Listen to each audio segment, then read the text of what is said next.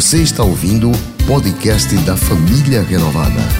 Esta é uma das mensagens de nossas reuniões. Se você não quer perder nada sobre o que acontece por aqui, siga @iprenovada nas redes sociais. Hoje eu quero ministrar com o tema Palavras que geram vitória. A gente está acostumado já a encerrar os nossos cultos, ou como agora, iniciar a palavra de Deus, declarando isso juntos, aquilo que somos, aquilo que Deus diz que somos, que somos abençoados, que somos filhos e filhas amadas, que o Espírito Santo nos faz forte, que a palavra de Deus me dá uma autoridade que eu posso acreditar, mesmo diante de impossibilidades. Em Deus, tudo é possível. Mas será que no nosso dia a dia, quando nós saímos aqui deste templo, no dia a dia, entrando já no carro, nas nossas ações, nas nossas decisões, principalmente nas nossas reações diante de surpresas que a vida nos reserva, será que essas palavras têm feito parte desse discurso nosso? Porque a gente não tem ideia do peso das palavras nas nossas vidas. Eu quero convidar hoje você a refletir para onde as suas palavras o estão te levando. Porque, em primeiro lugar, as nossas palavras estão definindo a direção das nossas vidas. Lá em Tiago, na carta ao Tiago 3, verso 2, diz assim: Todos tropeçamos de muitas maneiras, inclusive no falar. Se alguém não tropeça no falar, tal homem é perfeito. Uau! Tá vendo aí o quão importante, cuidado precisamos ter com o nosso falar, com o uso das nossas palavras. No verso 4, Tiago vem comparar a língua ao leme de um navio, quando ele diz: Tomem também como exemplo os navios. Embora sendo tão grandes e impelidos por fortes ventos, eles são dirigidos por um leme muito pequeno, conforme a vontade do piloto. Semelhantemente, a língua é um pequeno órgão do corpo. Mesmo sendo tão pequena, ela vai dirigindo a nossa vida. As nossas palavras estão definindo a direção das nossas vidas. Quando eu falo direção, é onde estamos para onde desejamos ir. Por exemplo, se você olha para o seu casamento, para o seu maridão, ou você é homem, para sua esposa, e fala: Tu não vai ter jeito mesmo, hein? Você não vai mudar nunca. Você acha que você está proferindo palavras de bênção, de construção para esse relacionamento ou palavras de derrota e de fracasso para este casamento? Quando você olha para o seu filho, para sua filha, e só sabe reclamar, só sabe apontar os defeitos ou limitações que ele possa ter, você está contribuindo para o sucesso, para o desenvolvimento, para a evolução dele, ou você está destacando o que ele tem de que precisa ser melhorado? Quando você fala da sua empresa, você só destaca, quem sabe, que você está no vermelho, que você tem dívida, que você precisa pagar, que você precisa trabalhar para pagar isso. Você só sabe dizer isso? Pior, o que, que você tem falado, não somente a respeito das pessoas, das circunstâncias, mas o que você tem falado sobre você mesmo? Será que você fala a respeito de si sempre? Eu não me sinto capaz, eu não me sinto preparada, eu não me sinto chamada, qualificada para isso. As palavras são como sementes que nós lançamos e elas voltam para a gente em forma de fruto. Então não tem como eu, se eu falar de derrota, eu não vou colher vitória. Não tem como eu falar de falta de escassez e lutar para ter abundância. É totalmente contraditório falar de doença e ter saúde. A Escritura diz, em Provérbios 13, verso 2, que nós comeremos do fruto das nossas palavras, do fruto da boca, cada um comerá. O que, que você tem semeado com as suas palavras? Palavras de vitória ou palavras de derrota? Quem sabe há jovens aqui esperando pela pessoa certa, ideal da sua vida, e você tem orado a respeito disso, mas você tem proferido palavras de derrota, do tipo: eu nunca vou encontrar a pessoa certa, nossa, eu só me dou mal, é tão difícil para mim essas circunstâncias. É tão difícil para mim, eu, eu realmente devo ter alguma coisa errada, sabe? Jovem, acorda dizendo outra coisa, acorda se arrumando, acorda se olhando no espelho dizendo: hoje é o dia que eu posso encontrar o homem e a mulher da minha vida, quem sabe aqui dentro desse templo. Sabe? Para onde você tem levado a sua vida? Qual o curso das suas palavras? Preste bem atenção. Se você quer saber como você vai estar daqui cinco anos, como vão estar as suas finanças, como vai estar a sua família, como vão estar os seus filhos. Preste atenção naquilo que você está falando. Nunca me esqueço. Na minha adolescência, quando existem jovens aqui desse tempo, lá na Barão de Maruim ainda, quando a nossa igreja era lá localizada, o nosso pastor lançou um projeto que se chamava Semei na Juventude para colher por toda a via. Semei, semei palavras de bênção. E ali nós fomos desafiados a escrever, a proferir, a profetizar aonde nós queríamos estar. E hoje, para a glória de Deus, eu colho frutos daquelas palavras proferidas naquele envelope, daquela oferta semeada. Hoje eu tenho colhido. O que, que você tem semeado nestes envelopes quando você faz a sua oração? Será que você só tem relatado a sua dificuldade, o seu problema para Deus? Ou você tem colocado diante de Deus, Senhor, eu sei que eu estou passando por isso, mas eu sei que o Senhor está comigo e eu sei que eu vou sair mais do que vencedor. Dá para entender a diferença de você exaltar o problema ou exaltar um Deus que tem a solução para todo e qualquer problema? Será que você pode dizer amém? Porque, em segundo lugar, queridos, nós nos tornamos o que continuamente afirmamos. Aquilo que você diz sobre você é aquilo que você vai se tornando a cada dia. Quando você diz eu sou um filho amado, olha o peso disso. Você diz que Deus te ama, independente de todas as coisas. Quando você diz eu sou um filho amado, você está dizendo eu sou abençoado. O Espírito Santo me faz forte. Eu digo eu sou forte, porque o Espírito Santo me faz forte. Consegue entender a diferença, o peso das suas palavras? Os frutos dessas palavras são palavras de bênção. Quando você diz eu sou abençoado, você está caminhando em direção à bênção que o Senhor tem preparado para a sua vida. Olha, eu sei que existem pessoas aqui, ou talvez me assistindo, que podem estar enfrentando um momento de depressão, de dor na sua vida, de aflição, de angústia. Eu quero dizer para você que você não é isso, você não é essa depressão.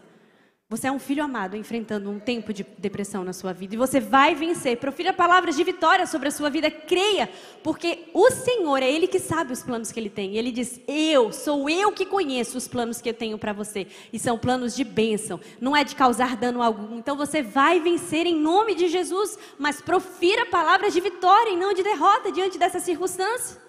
Em Provérbios 12, verso 18, diz que a língua do sábio produz cura. Quais as palavras que têm estado na sua língua? Palavras de cura, palavras de vitória, palavras de bênção? Ou palavras de derrota, de enfermidade, de dificuldade, de impossibilidade? Na Bíblia, nós vemos lá no Evangelho de Marcos a história da mulher que padecia há 12 anos com um fluxo de sangue. Há 12 anos ela buscava cura para aquela doença. Há 12 anos ela gastava todos os seus recursos indo em médicos e mais médicos. Imagine, há 12 anos sofrendo isso, a sua situação só piorava. Quando ela ouviu falar que Jesus iria passar por ali, ela começou a dizer para si mesma: Eu preciso encontrar Jesus. Se tão somente eu tocar na orla, no manto de Jesus, ali eu sairia, serei curada. No verso 28 diz: Ela dizia para si mesma: Se tão somente eu tocar nas suas vestes, eu serei curada.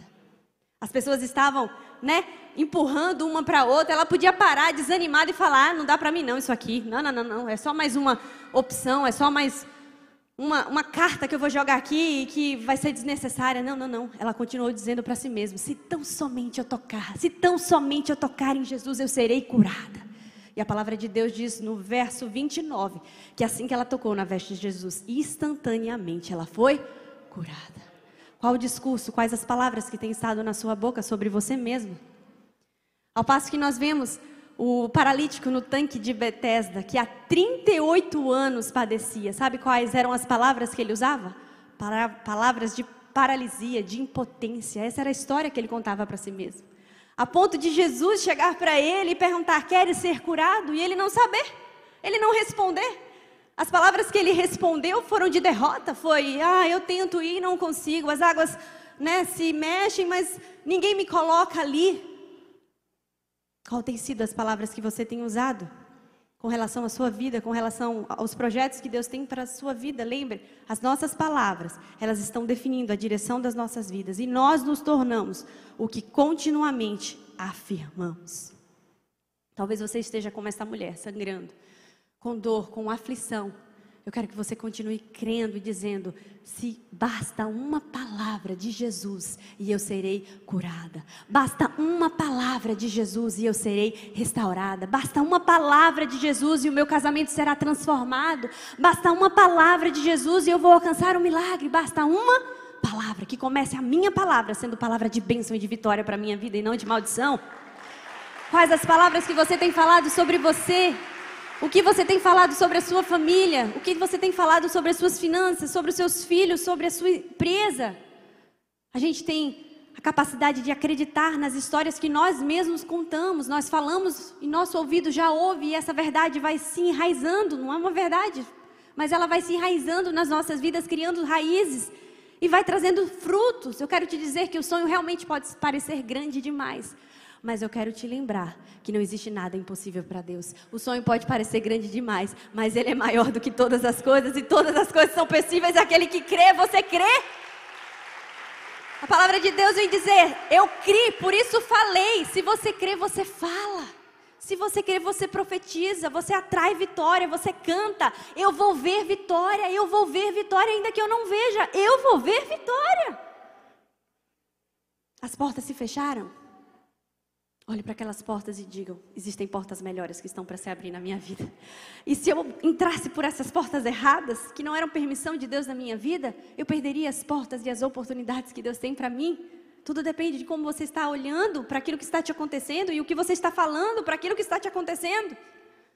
Talvez existem aqui adolescentes, jovens que hoje choram o término de um relacionamento, uma fase tão difícil que a gente quer acertar, quer tomar a decisão certa. Como o pastor Jeter bem falou, na ministração de domingo, creia que este fim pode ser um novo começo, o começo certo do que Deus tem para a sua vida, um começo abençoado. Talvez existem casais aqui que estão tanto tempo tentando ter filhos, sonhando com isso, e talvez você olhe para esse teste negativo e você só fala, poxa, no, novamente negativo. Ou talvez você nem fala, você se cala, as palavras somem. Eu quero te convidar a continuar profetizando vida. Continue colocando a mão sobre o ventre da sua esposa. Você é mulher, dê essa autoridade também ao seu esposo. Continue profetizando. Eu terei filhos para a glória de Deus. Olhe para esse negativo e diga: esse negativo não me vence. O positivo que Deus tem para minha vida, nada nem ninguém vai frustrar. Eu passei por essa experiência e eu passei a olhar o negativo e diz o positivo. Os planos e promessas de Deus, nada nem ninguém pode roubar. E esse teste não quer me dizer nada. Continue proferindo palavras de bênçãos. E olha, se você está ficando ansioso com isso, também larga de mão. Vai olhar o que a palavra de Deus diz a respeito de você e dos planos e promessas que, ele tem pra, que ela tem para você. Quando você diz assim, eu estou animada com relação ao meu futuro, você pode acreditar que a atmosfera está se movendo ao seu favor. Quando o pastor Marcos profere aqui uma palavra que algo de bom vindo da parte de Deus na sua direção, tome posse dessa palavra e comece todos os dias dizendo algo de bom da parte de Deus vindo na minha direção. E ainda que aquilo venha e eu não entenda, e eu ache, meu Deus, isso é o bom, ainda que haja o mal, ainda que pessoas tramem contra você, creia que Deus é poderoso para fazer infinitamente mais, Ele tem o poder de converter tudo para o seu bem. Quando Ele diz que todas as coisas cooperam, são todas as coisas. O que eu entendo e o que eu não entendo, o que eu quero que aconteça e o que eu não quero que aconteça. Terceiro lugar, palavras podem nos impedir de viver o que Deus tem para nós. Uau! As palavras que nós emitimos podem nos levar para bem longe dos propósitos e sonhos que Deus tem para nós. Foi assim com Jeremias, quando Jeremias foi levantado por Deus e chamado por Deus para ser um grande profeta entre as nações. E nós vemos em Jeremias 1 que a primeira coisa que ele fala é: Não, Deus, eu não sei falar. Não, não, não, Deus, eu, eu sou muito jovem. Não, não, não, tipo, chama outra pessoa, não, não é comigo isso aí, não. E sabe o que Deus fala para Jeremias? Está aí o verso? Mas o Senhor respondeu: Não diga, não diga que é muito jovem. O que, que Deus fala? Não diga isso. Sabe por quê? Porque Deus sabia que Jeremias estivesse falando, falando, falando a respeito das suas limitações, da sua incapacidade, da falta de capacidade que poderia ser. Ele nunca seria aquilo que ele foi criado para ser. Ah, tudo bem, Deus podia dizer para Jeremias: não, realmente você é jovem demais. Não, não, não, mas ele não disse. Ele disse assim: não diga isso. Não diga isso. Sabe o que Jeremias recebeu da parte de Deus? No verso número 9, vamos seguir aí na tela.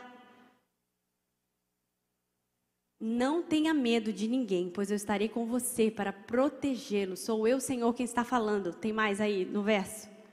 Aí o Senhor estendeu a mão, tocou nos lábios de Jeremias e disse: Eu estou lhe dando a mensagem que você deve anunciar. Em outras palavras, Deus estava falando: eu estou colocando as palavras que você deve usar. E as palavras que você deve usar é aquilo que eu digo ao seu respeito. Não é aquilo que você pensa que você é. Não é aquilo que as outras pessoas acham que você é. É aquilo que eu digo que você é. E eu digo que eu te levantei como um grande profeta para as nações. Acredita? E vai, meu filho, na fé.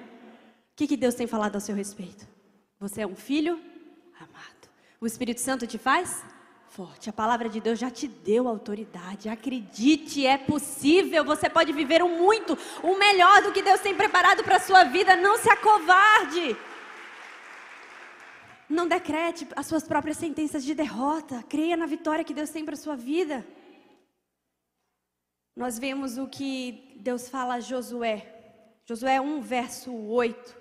Fale sempre do que está escrito no livro da lei. Fale sempre. Estude esse livro dia e noite, se esforce para viver de acordo com tudo que está escrito.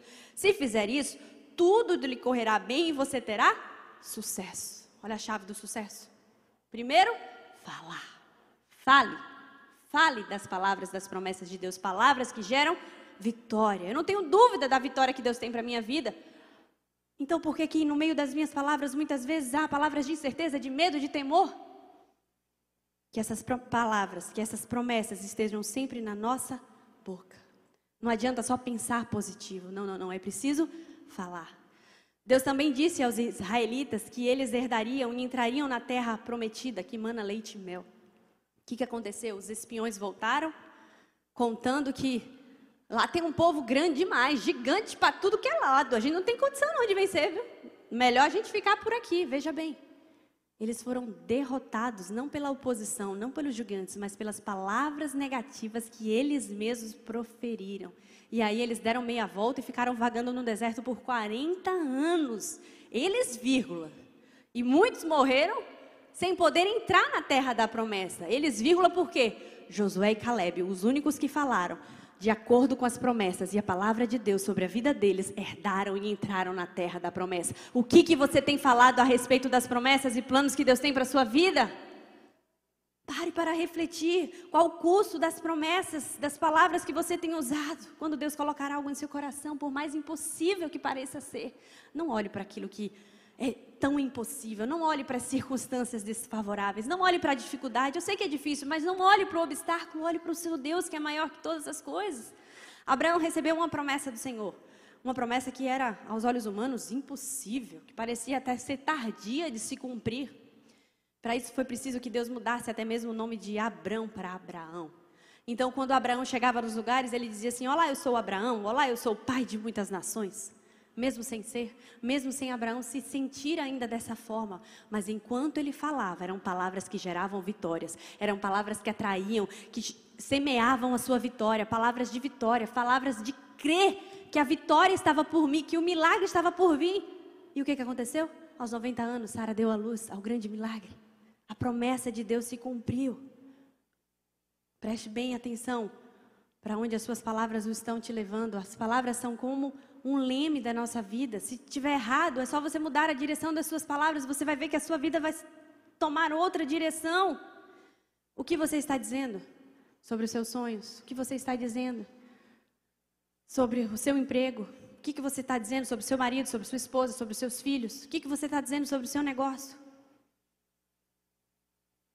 Em último lugar, não use as palavras para descrever a situação, mas use as palavras para mudar a situação.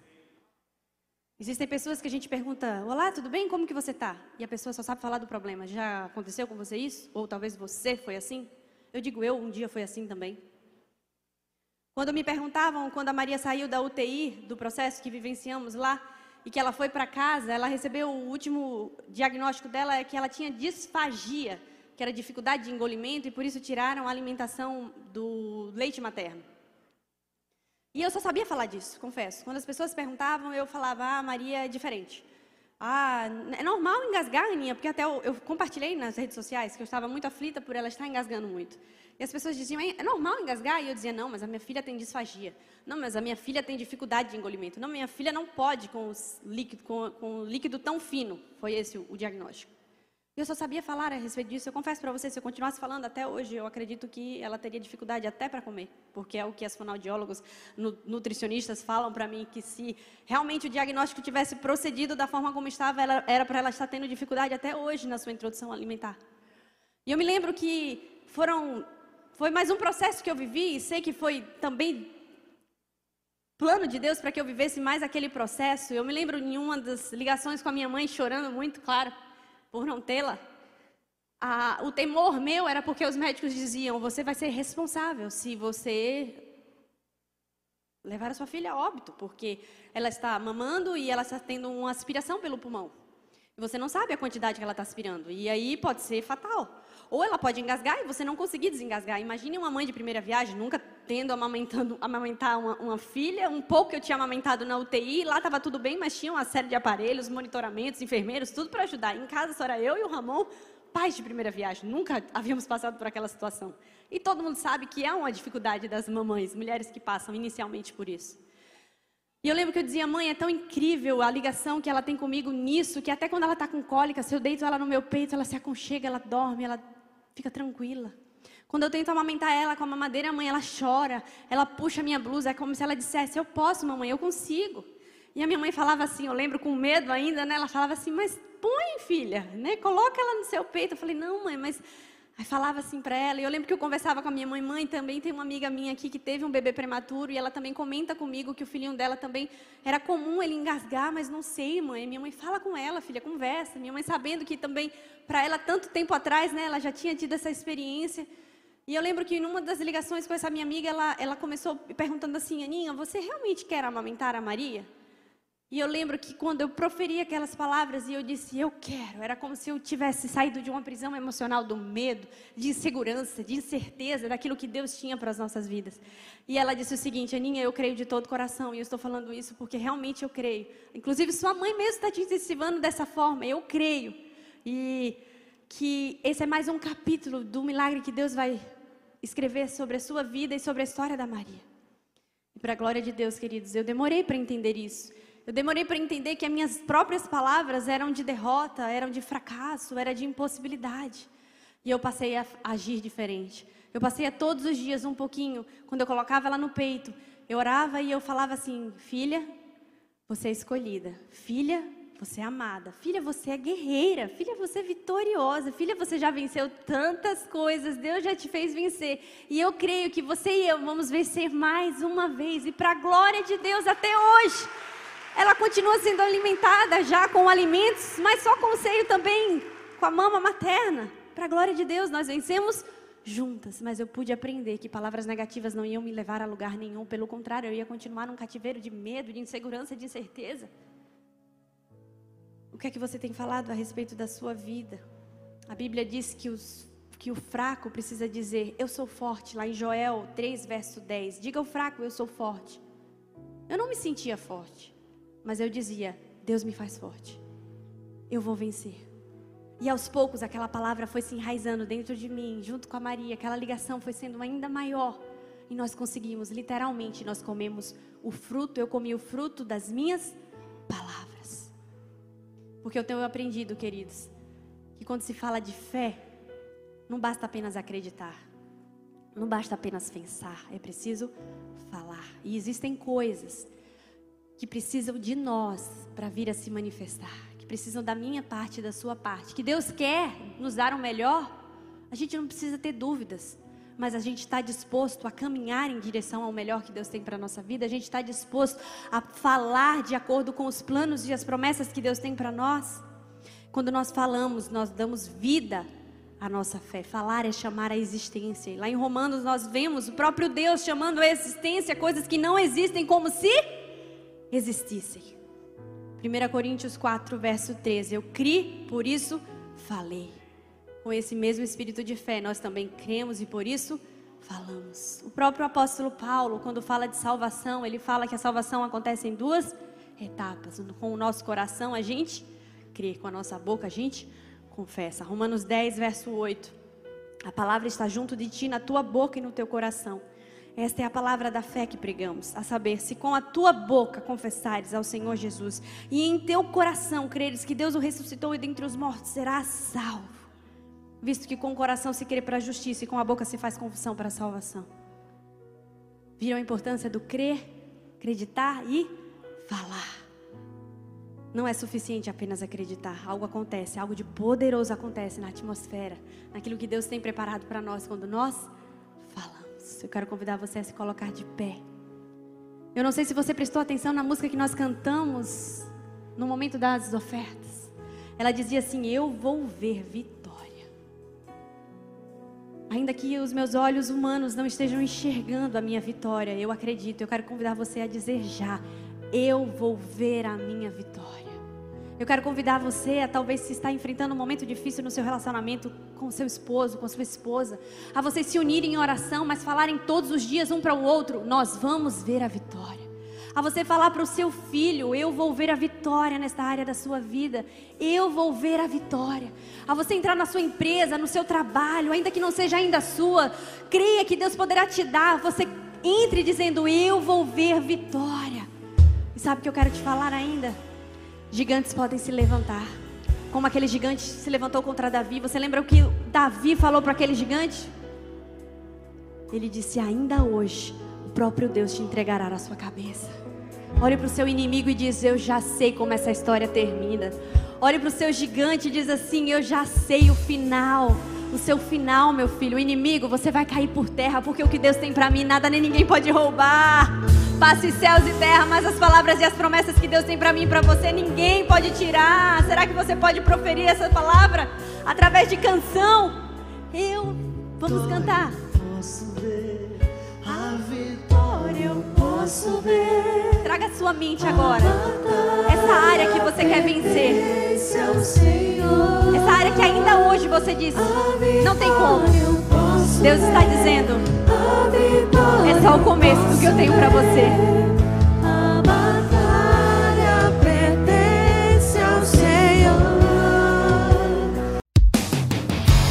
Este foi mais um podcast da Igreja Presbiteriana Renovada de Aracaju. Favorite e compartilhe essa mensagem com outras pessoas.